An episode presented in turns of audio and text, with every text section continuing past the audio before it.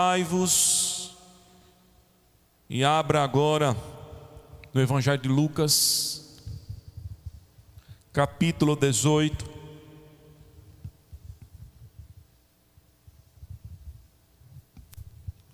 Quero ler com os irmãos e refletir a respeito de uma história bem conhecida, mas que nos traz grandes ensinamentos. Lucas capítulo 18, do versículo 35 ao 43. Lucas, capítulo 18, do verso 35 ao verso 43. Amém? Abre o texto. Deixe a Bíblia aberta, porque a palavra do Senhor é a verdade, e tudo quanto for dito tem que ser comparado com a verdade. A palavra do Senhor é mais importante do que a palavra de qualquer pregador, e ela tem, que estar aberta, em nome de Jesus. Amém? Aconteceu que, ao aproximar-se ele de Jericó, estava um cego assentado à beira do caminho pedindo esmolas. E ouvindo o tropel da multidão que passava, perguntou o que era aquilo. Anunciaram o que passava Jesus, o Nazareno. Então ele clamou: Jesus, filho de Davi, tem compaixão de mim? Os que iam à frente o repreendiam para que se calasse, porém, cada vez gritava mais: Filho de Davi, tem misericórdia de mim. Então parou Jesus e mandou que lhe trouxesse. E tendo ele chegado, perguntou-lhe: Que queres que eu te faça? Respondeu ele: Senhor, que eu torne a ver. Então Jesus lhes disse: Recupera a tua vista, a tua fé te salvou. Imediatamente tornou a ver e seguia-o glorificando a Deus também todo o povo, vendo isso, dava louvores a Deus. Enxergar é muito mais do que contemplar algo com os nossos olhos físicos, naturais, com as janelas da nossa percepção visual. Enxergar tem a ver com aquilo que os nossos olhos, os olhos do nosso coração, da nossa alma, da nossa fé conseguem vislumbrar. Não há maior escuridão do que perdermos a percepção do que Deus pode fazer em nossas vidas, nas situações mais sombrias, nas situações que aos nossos olhos parecem ser irreversíveis. Quando nós olhamos, meus amados, a história deste homem que tinha um desejo no seu coração, porque era cego, e o desejo era ver, no transcorrer de todos os seus atos, nós podemos ver que este homem já enxergava, que este, na verdade, era um cego que de fato enxergava quem era Jesus. E é esse o tema que eu quero refletir com os irmãos nesta noite. A pior cegueira que existe é aquela que não nos faz enxergar o poder de Deus, a graça de Deus, a visitação do Senhor sobre as nossas vidas. Podemos talvez não ter nenhuma dificuldade em contemplar aquilo que está ao nosso redor, aquilo que todo mundo vê, aquilo que todo mundo admira. Podemos estar com a nossa visão perfeita no sentido natural, mas estamos enxergando na dimensão sobrenatural. Este homem vai nos ensinar lições preciosas. No entanto, queridos, a primeira coisa que nós devemos compreender a respeito dessa história que é narrada nos três evangelhos, chamados sinóticos, Mateus, Marcos e Lucas, é as aparentes ou são as aparentes contradições. Quando nós olhamos, irmãos, para a narrativa de Mateus, de Marcos e Lucas, nós vamos ver que eles estão falando dessa mesma história sobre pontos de vistas diferentes e trazendo alguns pontos que parecem entrar em contradição. Para os irmãos terem uma ideia, quando nós olhamos para Marcos e para Mateus, eles vão dizer que Jesus estava saindo de Jericó, e Lucas, conforme nós estamos vendo aqui, está dizendo que Jesus estava chegando em Jericó, se aproximando de Jericó. Quando nós olhamos também para as narrativas, as três, Mateus e Lucas, vão chamar de cego.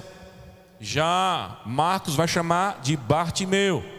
Quando nós olhamos, irmãos, especificamente para Mateus, Mateus vai dizer que são dois cegos. Já Marcos e Lucas não fazem alusão a duas pessoas. Lucas, conforme o texto que nós lemos aqui, diz que é um cego. E Marcos vai dizer que era o cego chamado Bartimeu, conhecido como Bartimeu. Essas aparentes contradições, meus amados, se explicam de acordo com a narrativa e o entendimento dela. Na verdade, eram dois cegos. Só que Marcos e Lucas dão ênfase àquele que gritou mais, aquele que Marcos chamou de Bartimeu, mas na verdade eram dois cegos, conforme a narrativa de Mateus. E na verdade, irmãos, não existe contradição quando diz que Jesus estava chegando ou saindo de Jericó.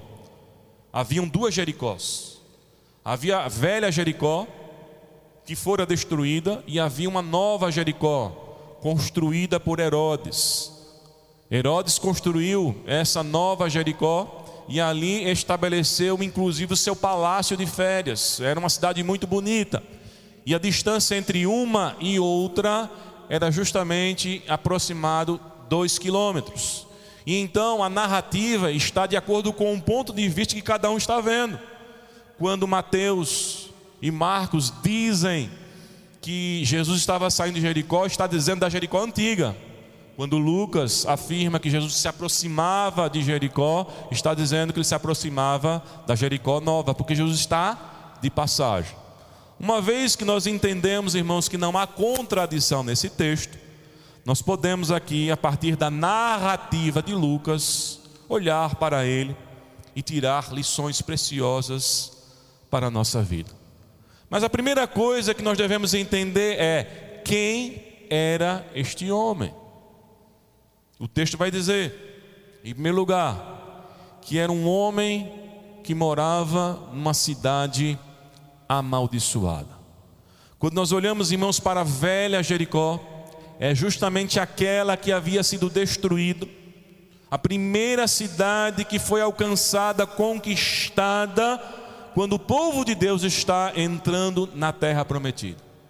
E de forma sobrenatural, Deus deu Jericó na mão do seu povo. As muralhas caíram, o povo invadiu, saquearam, dominaram. E a Bíblia diz em Josué capítulo 26, 26, que Josué fez um juramento, um juramento profético.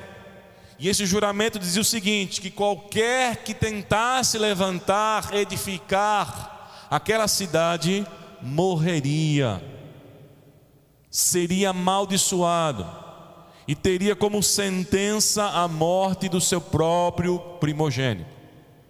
E esse ato verdadeiramente profético, não aquilo que as pessoas estão dizendo hoje, como quem abre a boca para que as coisas aconteçam. O que nós ouvimos, irmãos, de profético nos dias atuais, nada tem a ver com o profético bíblico. Estes homens, quando abriam a boca, de fato estavam sendo direcionados por Deus para trazer uma palavra que traria bênção ou maldição, que traria uma manifestação da própria vontade de Deus. E todo aquele que faz conforme esta vontade, a vontade divina, tem a bênção sobre você. E todo aquele que faz contrário a essa vontade, traz a maldição sobre si. E quando Josué levantou a sua voz em juramento, que aquela cidade jamais poderia ser reconstruída, porque todo aquele que o fizesse seria amaldiçoado, o seu primogênito morreria, as consequências seriam fatais. Isso se sucedeu. Ninguém cons conseguiu reconstruir Jericó. Alguns tentaram, mas a maldição proveniente da desobediência vinha sobre essas pessoas. Foi por isso que Herodes construiu a nova Jericó, uma outra cidade, para que então ele pudesse colocar o seu palácio. Nenhum governo, nenhuma autoridade, nenhum império conseguiu restabelecer aquela Jericó que passou então a ser conhecida como a antiga Jericó. O que havia de bom, o que havia de belo, o que havia de admirável, o que era habitável, era justamente a nova Jericó. E aqui, meus amados irmãos, nós vemos um homem cego que pertencia a esta velha Jericó. E a primeira coisa que nós vemos na escuridão deste homem era o local que ele morava um local amaldiçoado, um local em que todo e qualquer esforço dava em nada, um local em que não havia perspectiva de mudança, um local que estava sob pena de maldição de ser algo diferente daquilo que ele era ruína. Ele habitava em meio às ruínas. Quem era esse homem? Em segundo lugar, o texto vai dizer, irmãos, que era alguém que vivia em profunda miséria. Porque o texto diz aqui, verso 35, que ele era cego, assentado à beira do caminho, pedindo esmolas. Algumas enfermidades, meus irmãos, de acordo com a cultura da época, principalmente aquelas que eram irreversíveis, como a lepra e aqui no caso como a cegueira, era visto como maldições. E essas pessoas inclusive ficavam descartadas socialmente falando. E não lhe restava outra alternativa senão mendigar. Se não contar com a bondade, a compaixão e a misericórdia daqueles que passassem e pudessem se compadecer daquela situação. Era um homem que vivia uma profunda miséria. Pastor Hernandes Dias Lopes, quando faz um comentário a respeito desse texto, ele vai dizer que este homem não tinha luz nos olhos, nem dinheiro no bolso. Ele não sabia para onde ir, porque não tinha visão, e não tinha para onde ir, porque não tinha nenhum pertencimento. Não tinha nenhum lugar, nenhuma moradia, a não ser ser o próprio reflexo da cidade natal, Jericó, a antiga, a cidade amaldiçoada. Quem era esse homem? O texto também vai dizer, em terceiro lugar, que este homem não tinha nem identidade, porque ele não tinha nem nome. Mateus chama do cego, Lucas, conforme o texto que nós lemos, chama de cego. Bartim, é, Marcos vai chamar de Bartimeu, mas a expressão Bartimeu não era um nome próprio, mas uma forma de identificar essa pessoa como filho de alguém, porque a palavra Bartimeu significava filho de Timeu. Então, nem pelo nome ele era chamado, uma pessoa sem identidade. Então, meus amados irmãos, as trevas deste homem não era só o fato de ele não enxergar a luz do dia, era a própria condição em que ele se encontrava. Um homem que morava numa cidade amaldiçoada, vivendo a mais profunda miséria por ser cego e mendigo, sem ter um nome que identificasse, que caracterizasse quem de fato ele era. Mas apesar de toda essa escuridão, a física e todo o contexto que ele se encontrava, este homem enxergava. Este homem viu. Este homem nos, ensina que não há escuridão que diante de Deus não possa ser iluminado e que Deus não possa dar um caminho, abrir uma porta, uma direção para sairmos de toda e qualquer situação, por pior que ela seja aos nossos olhos. Talvez você possa estar vivendo isso. Trevas as mais profundas. Situações em que as pessoas olham e dizem: Este está debaixo de maldição. Daí ele não sai. Não tem como reverter. Todas as portas se fecharam, todas as possibilidades no campo humano desapareceram. E o que é que resta a você? O que é que resta como uma luz no fim do túnel para que você possa ter esperança e sair da situação em que se encontra? O que resta é o seu olhar. E para onde esse olhar está direcionado?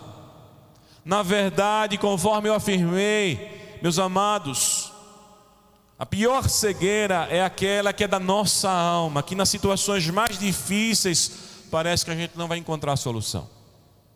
Não foi à toa que a oração de Paulo à igreja de Éfeso, quando ele disse que se colocava de joelho por aquela igreja, louvando a Deus pelaquela igreja, mas querendo o crescimento daquela igreja, o motivo da oração de Paulo, se você abrir aí em Efésios capítulo 15, capítulo 1, versículo 15 a 19, você vai ver que o motivo pelo qual Paulo orava é para que houvesse luz no coração luz no entendimento.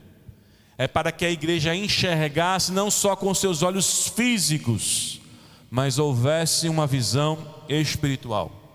Paulo assim declarou: Por isso também eu, tendo ouvido a fé que há entre vós no Senhor e o amor para com todos os santos, não cesso de dar graças por vós, fazendo menção de vós nas minhas orações para que o Deus de nosso Senhor Jesus Cristo, Pai da glória, vos conceda espírito de sabedoria e de revelação no pleno conhecimento dele, iluminados os olhos do vosso coração, para quê? Para saberdes qual a esperança do seu chamamento qual a riqueza da sua glória e sua herança nos santos, e qual a suprema grandeza do seu poder para com os que cremos, segundo a eficácia do seu poder.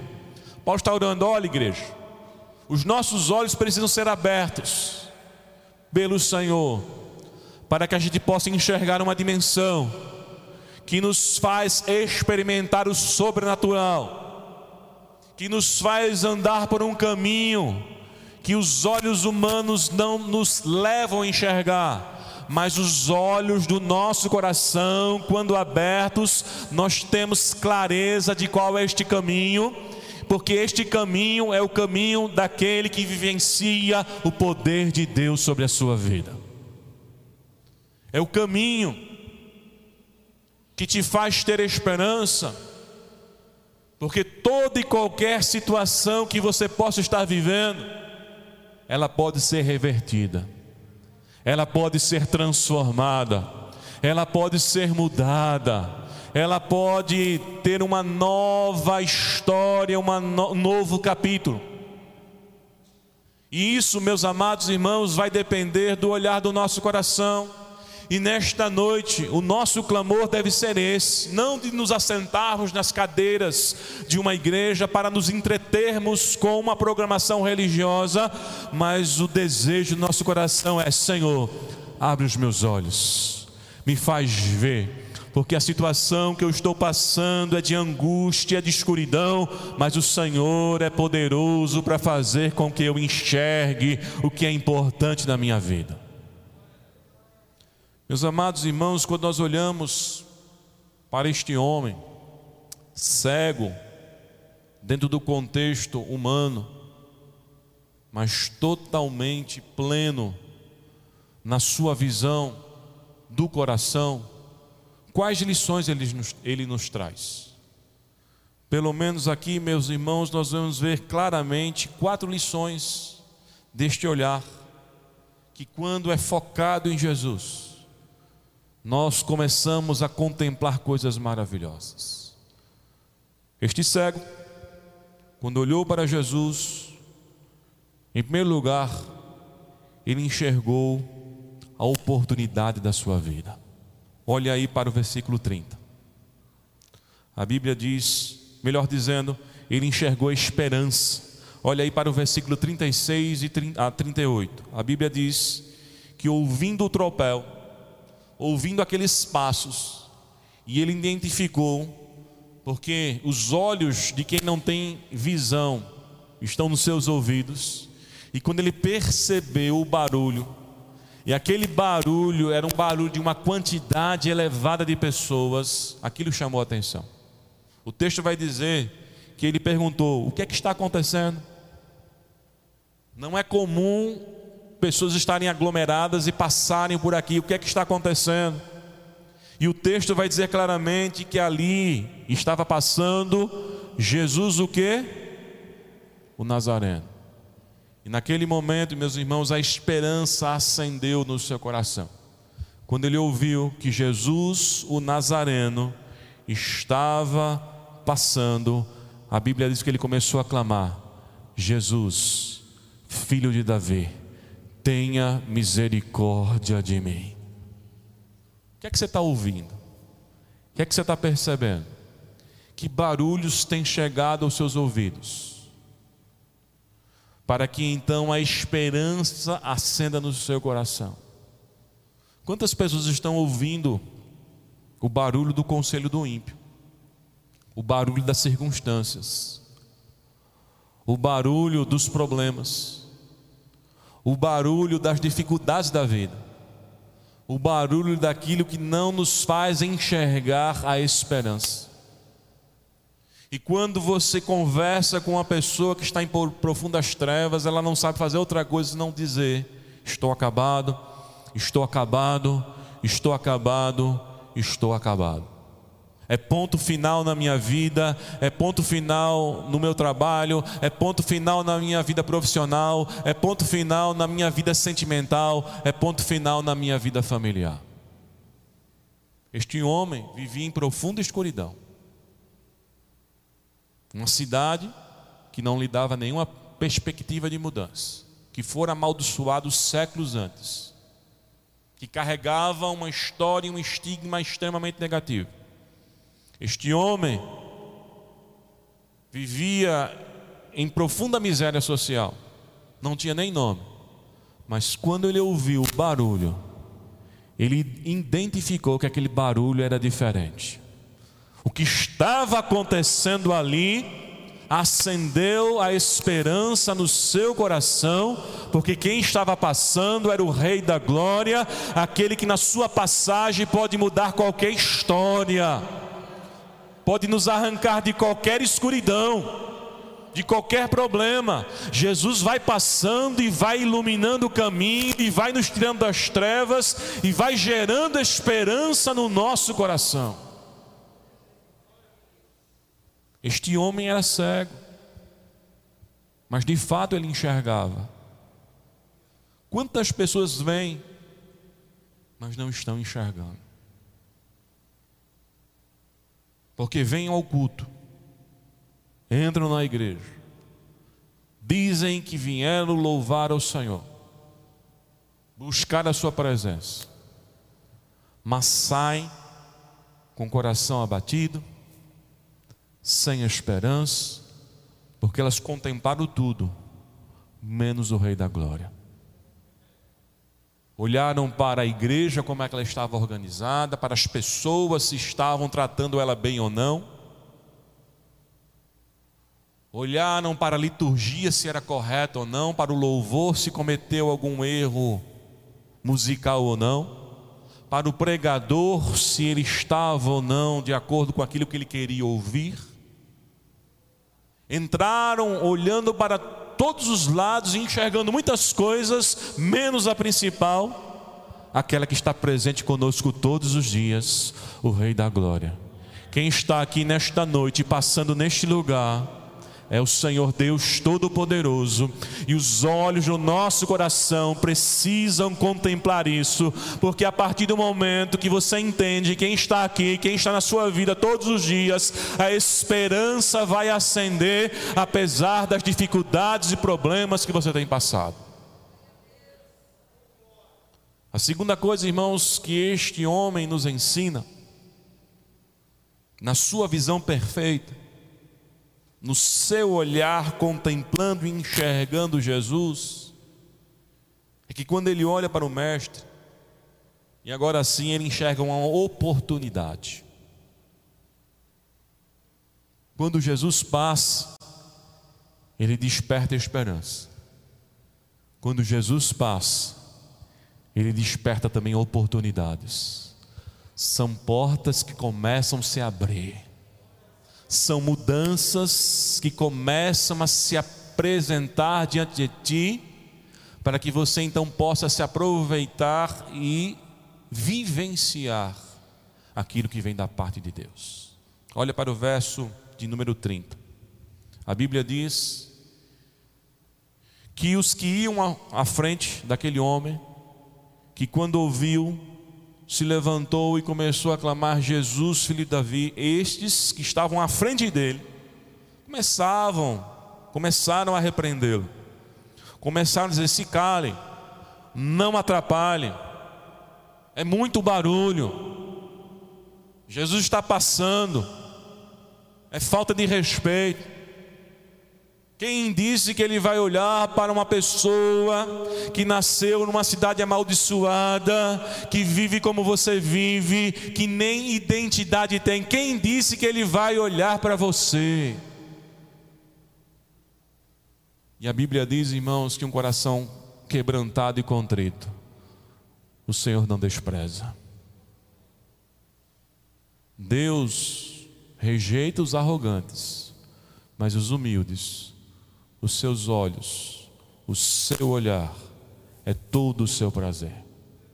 E a Bíblia diz, irmãos, que aquele homem, sabendo que aquele momento era uma oportunidade, e uma oportunidade única na sua vida, porque Jesus, irmãos, estava indo de uma Jericó à outra.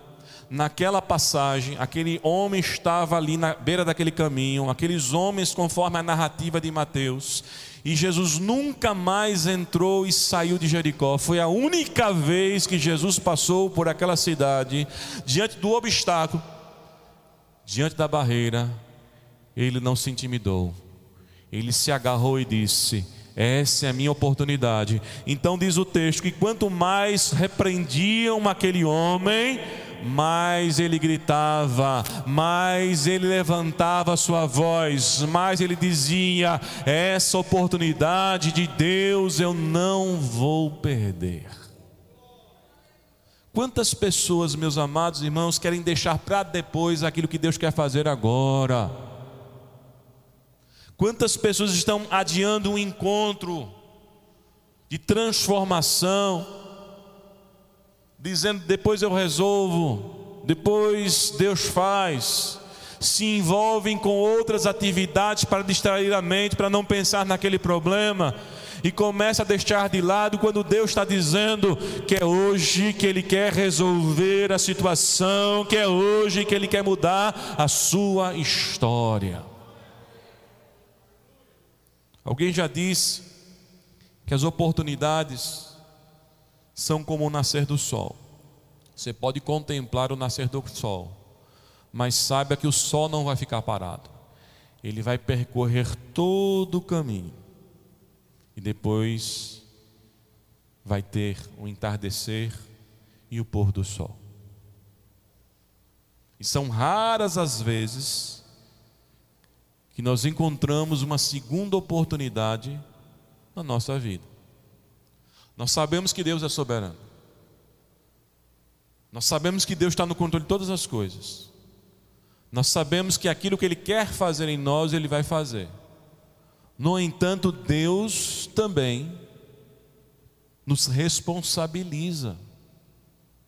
E tem oportunidades que podemos sim perder, que vem dele em nossa vida.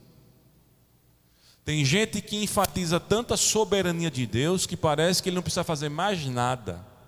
Ele vai cruzar os braços, afinal de contas, Deus vai fazer tudo. Este Deus que governa perfeitamente todas as coisas está sempre nos responsabilizando. E neste momento, irmãos, Jesus está passando uma só vez. Nunca mais ele entrou em Jericó. E aquele cego olhou e gritou mais alto e disse: Não vou perder a oportunidade. Esta noite, meus amados irmãos, Deus tem nos chamado para refletirmos as oportunidades que, tem, quem sabe, estamos perdendo na nossa vida. A oportunidade de ler mais a Bíblia, a oportunidade de orarmos mais, a oportunidade de buscarmos mais a Sua presença, a oportunidade de refazermos relacionamentos que estão rompidos. Deus tem nos dado essa oportunidade. Eu já vi muitas pessoas no túmulo de um ente querido, chorando amargamente, porque a pessoa partiu e ele não resolveu as suas desavenças com aquela pessoa. E não havia mais oportunidade de pedir perdão. E não havia mais oportunidade de ver bem com aquela pessoa. Deus tem colocado oportunidades em nossas vidas. Estamos enxergando isso? Os nossos olhos, os olhos do nosso coração estão abertos para enxergarmos as grandes oportunidades que Deus tem nos dado. Meus amados irmãos, nós vivemos num país onde há liberdade religiosa. E essa liberdade religiosa nos dá o privilégio de irmos à casa do Senhor, de nos reunirmos aqui sem ameaças sem estarmos escondidos. Muitos têm perdido essa oportunidade, porque acham que estar no final de semana na sua casa de praia, viajando, ou aproveitando qualquer outra coisa, é exatamente aquilo que ele não pode deixar de ter como oportunidade. E de repente, os anos vão se passar, os problemas vão vir. E aquele que não se firma, aquele que não cria uma estrutura espiritual, aquele que não fortalece a sua mente e o seu coração em comunhão com os santos, na presença do Senhor, no dia da adversidade, como diz Provérbios, a força vai ser fraca. No dia mau ele não vai aguentar porque ele perdeu a oportunidade de estar firme diante do Senhor. Deus tem nos chamado para abrirmos os olhos do nosso coração, para aproveitarmos todas as oportunidades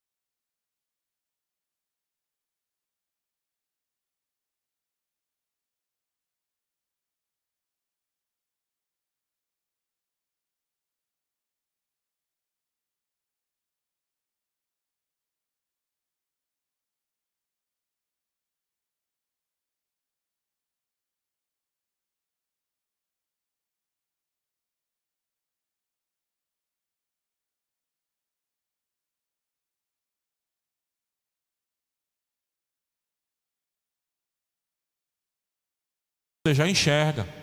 Porque você fez o que fez, porque você tem a visão correta no sentido espiritual. Você orou, você clamou, você perseverou, você está aqui diante da presença do Deus maravilhoso. Meus irmãos, quando nós buscamos a Deus, será que nós sabemos o motivo pelo qual nós devemos fazer isso? Nós sabemos identificar as reais necessidades que estão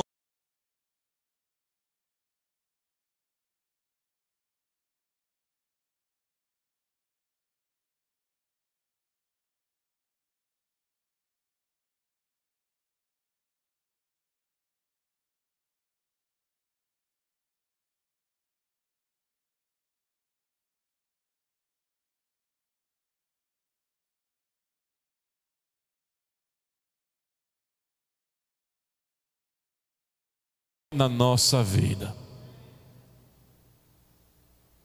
Tem coisa que o dinheiro não vai fazer, tem coisa que os amigos não vão fazer, tem coisa que a experiência de vida não vai nos ensinar a fazer. E aquilo que ele pediu para Jesus era aquilo que ninguém poderia fazer a não ser Jesus. A não ser aquele que não conhece o que é impossível. O que é uma situação além do seu poder. Tudo quanto Deus quer fazer, Ele faz para o louvor e a glória do seu santo e eterno nome. Ele é o Deus dos impossíveis. Ele é o Deus que, quando opera, ninguém pode impedir.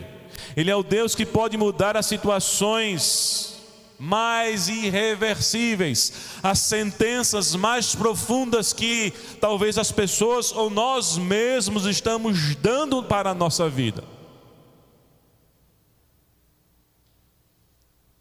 Quantas não foram as pessoas naquela multidão que, quando pediram para ele se calar, talvez tinham no seu coração a ideia de que não tem jeito para você, não incomode Jesus.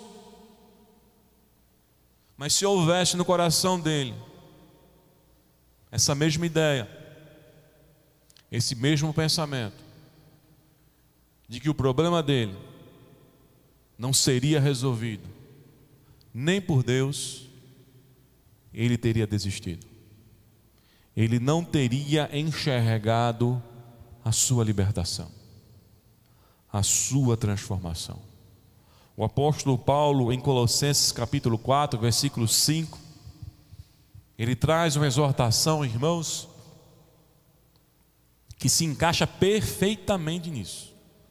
Paulo vai dizer: sejam sábios no procedimento para com os de fora. E veja o que Paulo ainda afirma: aproveitem ao máximo as oportunidades. Sejam sábios na maneira de se conduzir com os de fora, mas aproveitem o máximo as oportunidades. Aonde há a possibilidade de libertação, nós temos que crer, nós temos que confiar, nós temos que permanecer conectados através do nosso clamor a Deus. E quando Jesus se volta, irmãos, para exatamente satisfazer aquilo que é de acordo com a sua vontade, não é só o desejo do nosso coração. Porque, meus amados, não é o nosso desejo que vai mover o coração de Deus ao nosso favor. Mas o desejo do nosso coração deve estar harmonizado com o desejo que já existe no coração de Deus, porque Deus está perfeitamente sintonizado com o seu próprio desejo. Deus nunca vai deixar de fazer aquilo que Ele quer fazer para ceder a um desejo que seja contrário ao desejo dele. Isso significa a soberania dele. A soberania de fazer o que quer, quando quer e com quem quer. Deus não cede a nenhum capricho. Deus não é pressionado por absolutamente nada. O fato deste homem ter feito o que fez, o fato deste homem ter perseverado, não inclinou o desejo do coração de Deus para ele. Não significa que Jesus estava caminhando e ele deixou de fazer o que tinha que fazer para fazer outra coisa. Não. A perseverança, irmãos, no coração deste homem foi a conexão do coração dele com o coração de Deus. Jesus queria manifestar a sua glória. E assim manifestou. Quando ele faz a pergunta: Que queres que eu te faça? E prontamente este homem responde: Senhor, que eu torne a ver. E Jesus diz: Recupera a tua vista, a tua fé teu olhar espiritual, a tua percepção, que muitos aqui não estão tendo, apesar da visão física perfeita, te salvou. O que você viu e o que os outros não viram, trouxe sobre você a transformação. Em quarto e último lugar, este homem nos ensina, irmãos, que quando ele olhou para Jesus, ele enxergou também um verdadeiro caminho. O texto vai dizer, nos versos 42 e 43, então Jesus lhes disse: Recupera a tua vista, a tua fé te salvou. Imediatamente tornou a ver e o seguiam, glorificando a Deus. Também todo o povo, vendo isso, dava louvores a Deus. Meus amados, só enxerga Jesus quem de fato o vê não só como uma boa alternativa, como uma boa opção. Tem gente que olha para a mensagem do Evangelho e diz: bacana o Evangelho, bonito isso que você escolheu para a sua vida, admiro a sua fé, mas eu não quero isso para mim. E Jesus, irmãos, não é uma alternativa bela não é uma opção dentre tantas. Jesus é a única saída para a humanidade. Jesus é a única resposta para as perguntas existenciais. Jesus é o único que completa a alma, Jesus é o único que salva e liberta, Jesus é o único que nos livra do inferno, não há outra alternativa. A verdadeira visão espiritual a percepção do nosso coração é aquela que enxerga Deus não como meio, como infelizmente os nove leprosos dos dez se enxergaram. Eles fizeram o mesmo clamor que este homem fez. Tenha misericórdia de nós. Jesus os enviou para que, conforme a lei, eles fossem ser examinados pelo sacerdote para que então eles pudessem voltar ao convívio social. E quando eles vão caminhando, que eles vão olhando para o corpo, que eles vão olhando para as mãos, que eles vão olhando para onde era defeituoso, para onde a lepra havia sugado, comido, estava tudo restaurado, estava tudo no seu lugar, eles estavam com a saúde perfeita. Mas a Bíblia diz que só um voltou, se rendeu e seguiu a Jesus. E Jesus perguntou: não eram dez? Porque só esse gentio voltou para glorificar ao meu nome.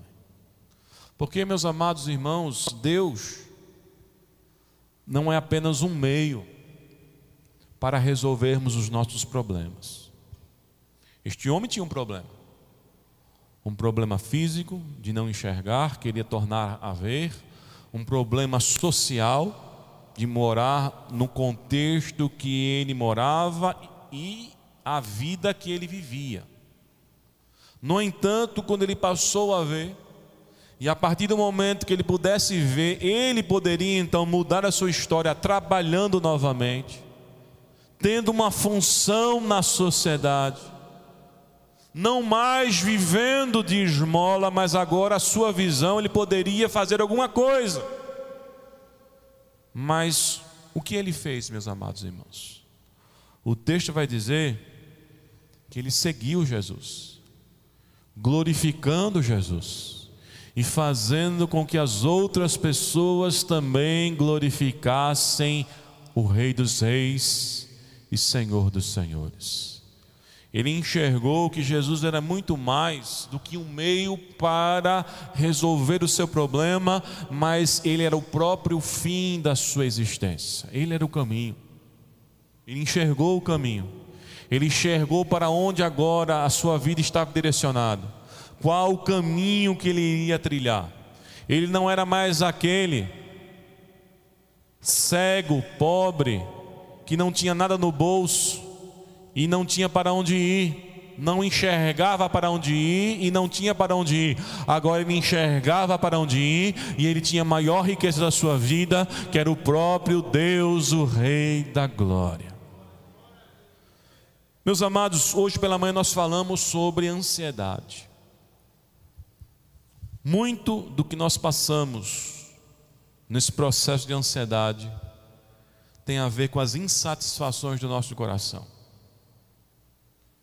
tem a ver com os lugares, as opções, os caminhos que nós queremos saciar a nossa alma, as buscas erradas, o direcionamento totalmente tortuoso que o nosso coração nos oferece, de acharmos que as coisas desse mundo, conforme estamos estudando às quartas-feiras, na reflexão do livro de Eclesiastes, elas vão nos dar a resposta definitiva que vão completar a nossa caminhada, que vão dar sentido à nossa existência, e elas não vão dar. Elas têm a sua importância, têm o seu lugar, mas jamais serão aquilo que só Deus pode ser na vida da gente. Por isso que uma pessoa pode ter tudo e não tendo Deus, na verdade ela não tem nada. Por isso que uma pessoa pode estar cercada de amigos, mas distante de Deus, a sua alma é solitária. Por isso que uma pessoa pode ter todo tipo de conhecimento que é admirável socialmente falando, mas se ele não tem um verdadeiro conhecimento do céu, se os olhos do coração não foram abertos, na verdade ele não conhece absolutamente nada. Paulo é claro quando afirma aos Coríntios que Deus, na sua fraqueza, humilha a força humana, que na sua loucura envergonha a sabedoria humana. Aquilo que, é, aquilo que aos olhos humanos em Deus é o mais desprezível, é o mais fraco, é aquilo que ninguém dá atenção, é aí onde está a riqueza. E o Evangelho é isso, irmãos. Aos olhos de alguns, parece perda de tempo, parece um caminho sem sentido, mas aos olhos daqueles cujo coração está enxergando, como este homem enxergou, é o caminho, é a verdade, é o alimento, é a libertação verdadeira para a nossa caminhada, para a nossa existência. Meus amados irmãos, eu quero concluir essa mensagem dizendo que quando de fato os olhos do nosso coração são despertados pelo Espírito Santo, nós somos capacitados para enxergar aquilo que os olhos humanos não conseguem enxergar. Veja, ninguém foi mais impactado por essa passagem de Jesus, apesar de haver ali uma grande quantidade de pessoas, mas ninguém foi mais impactado pela passagem de Jesus do que este homem. Que o texto em nenhum dos evangelhos narra o que aconteceu com a multidão. A multidão estava lá, acompanhava, mas o que aconteceu na vida dessas pessoas? Nada. Mas o que aconteceu na vida deste homem? A transformação. Quando os olhos do nosso coração, meus amados irmãos, estão abertos, nós buscamos a Deus de tal maneira que nenhum empecilho deste mundo, por mais apelativo que seja, pode nos impedir. Ninguém gritou mais alto, ninguém foi com maior intensidade à procura de Jesus do que este homem. Apesar da multidão estar do lado de Jesus, quem é que estava buscando Jesus com tanta força, com tanto apego, com tanta necessidade? Somente este homem. Apesar da multidão cercar Jesus, quem enxergou que Jesus era o caminho, que Jesus é a vida, foi este homem. Os seus olhos abriram e ele passou a glorificar e a seguir o caminho de Jesus Cristo. E o Evangelho, irmãos, nos propõe a isso, a obedecermos a Deus, a seguirmos os seus mandamentos, mas de que maneira? Com coração triste, cabisbaixo, olhando para trás, vendo o que perdeu. Tem gente que vive esse Evangelho tem gente que quando vai testemunhar do evangelho, ele, faz, ele fala mais, ele tem mais orgulho de falar do seu passado, né, sem Deus, do que o seu presente com Deus. Como se ele estivesse fazendo um favor para Deus em ter deixado o que deixou. Tem gente que quando dá esse testemunho é assim: meus irmãos, eu era muito rico, mas deixei tudo por Jesus. Eu tinha muitas oportunidades, mas perdi tudo. Mas fala com tristeza. Quem ficou triste por deixar um passado para trás foi a nação de Israel, que diante das dificuldades começava a dizer: Moisés, por que nos tiraste do Egito? Na primeira dificuldade, que foi a travessia do rio, vendo o Faraó, eles começaram a dizer: Moisés, será que não tinha sepulcro lá no Egito? Eles tinham mais saudade de serem enterrados no Egito do que morrerem ali. Se fossem para morrer, se de fato Deus deixasse Faraó pegá-los e eles morrerem, eles morreriam fazendo a vontade de Deus. Eles morreriam porque estavam seguindo a Deus. Mas na hora que eles viram a dificuldade, o desejo foi: será que não havia sepulcro no Egito para nós morrermos aqui? Quando faltou comida, a memória deles, a memória do coração, do coração ingrato era: no Egito nós tínhamos cebolas, pepinos, comidas maravilhosas. Eles viviam como escravos. E a Bíblia diz que quanto mais eles cresciam, mais Faraó os oprimiam. Mas mesmo assim eles estavam com saudade do quê? Do Egito. Todo aquele que tem saudade do Egito está revelando que o seu coração ainda está lá. Todo aquele que olha para uma velha vida, como se fosse a grande oportunidade que ele perdeu, está mostrando que ele está lá. Porque não adianta, irmãos, estarmos geograficamente, ou talvez no nosso exterior, com aparente mudança, se o nosso coração ainda continua lá atrás. Seguir a Deus, seguir a Jesus, é seguir glorificando, é entendendo aquilo que Jesus falou nas parábolas. É como aquele homem que tinha muitas terras, mas encontrou uma pérola, vendeu tudo o que tinha, porque ele queria comprar aquela pérola, aquela pérola mais, mais preciosa. E Jesus faz uma comparação: que aquela pérola é o reino de Deus, que nada mais vale do que o seu reino, nada mais é importante que o seu reino. E aí, irmãos, nós percebemos que este homem seguiu a Jesus. Não houve apelo. Jesus não disse: Quem quer me seguir? Naturalmente, ele seguiu, porque os olhos estavam abertos. Jesus não fez apelo nenhum quando foi à casa de Zaqueu. Naturalmente, já Zaqueu se, se viu, se percebeu e disse: O que eu roubei? Eu vou, dar, eu vou devolver quatro vezes mais. E Jesus disse: Hoje a salvação entrou nesta casa. Não houve exortação, não, não houve um sermão, não houve Jesus dizendo: ó, você, como publicano, o seu filme está queimado. O seu filme entre os judeus, entre principalmente a classe teológica, os saduceus, os fariseus, é o filme mais queimado, você é publicano. Sai dessa, cara. Jesus não falou nada disso. Jesus pregou o Evangelho. E conforme Paulo disse que não se envergonhava do Evangelho, porque o Evangelho é poder de Deus, é transformação de Deus. Quando nós deixamos, irmãos, as coisas desse mundo por Deus, nós estamos fazendo a melhor escolha. Nós estamos recebendo o maior tesouro. Nós estamos tomando posse da maior riqueza. Porque tudo neste mundo é perecível, mas aquilo que nós encontramos da parte de Deus é para toda a eternidade.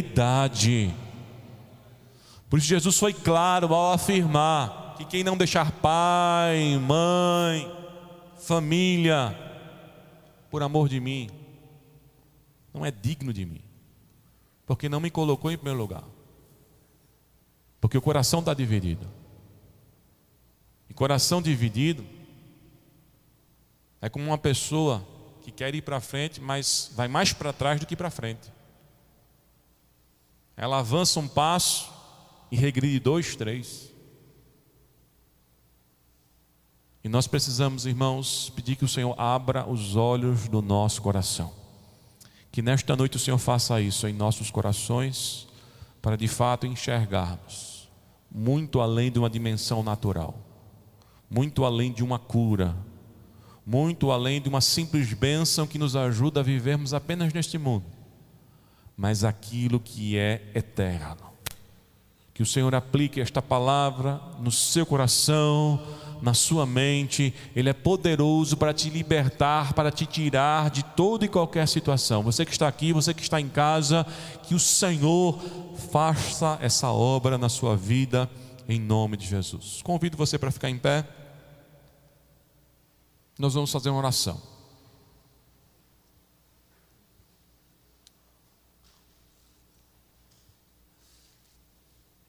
E nessa oração, eu quero que você coloque a sua vida diante do Senhor. Qual é a escuridão que está tomando conta de você?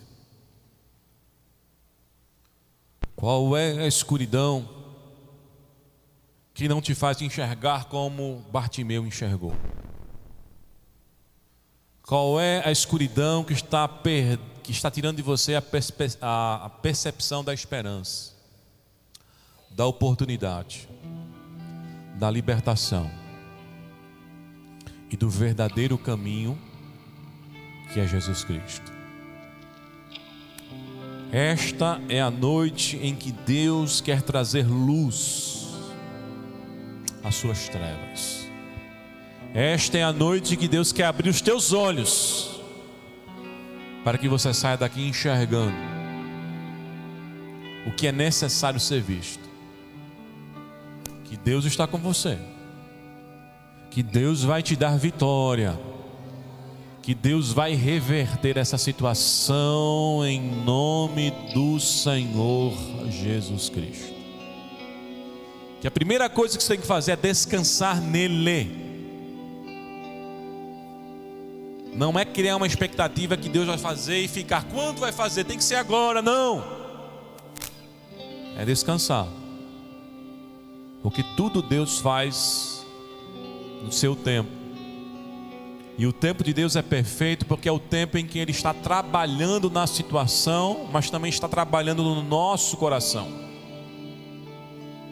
Deus está agindo no problema e através do problema na nossa própria vida, na nossa própria caminhada.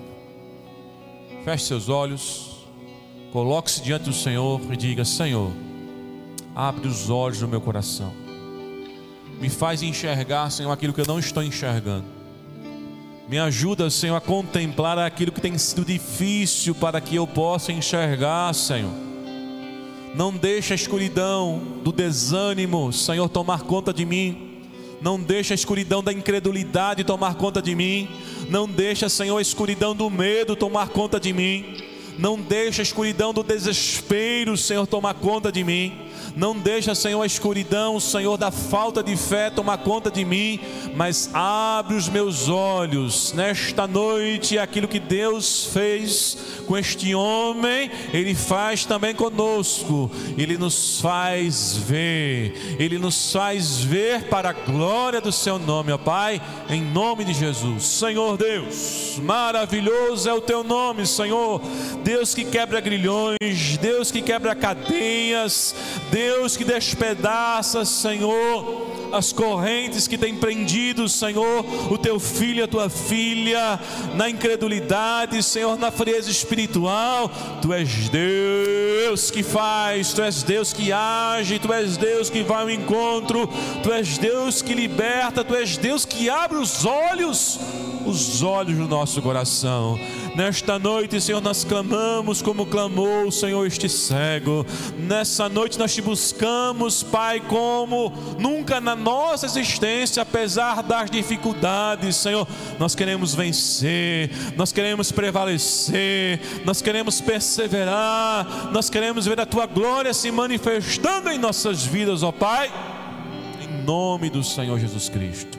Visita agora, Senhor, relacionamentos conjugais, de pais e filhos, de irmãos, no trabalho, Senhor, relacionamentos dentro da igreja, Senhor, que sejam restaurados, sanados, relacionamentos, Senhor, com vizinhanças, relacionamento com parentes, Senhor, que tudo seja restaurado, ó Pai, em nome do Senhor Jesus Cristo. Tu és Deus que faz o impossível, ó Pai aqueles que estão aqui, aqueles que estão em casa, aqueles que se ajoelharam, aqueles que se prostraram, aqueles que choram, aqueles que clamam, aqueles que se derramam diante de Ti, Senhor, faz para a glória e louvor do Teu nome. Seja quebrada, Senhor, toda a ação das trevas, em nome do Senhor.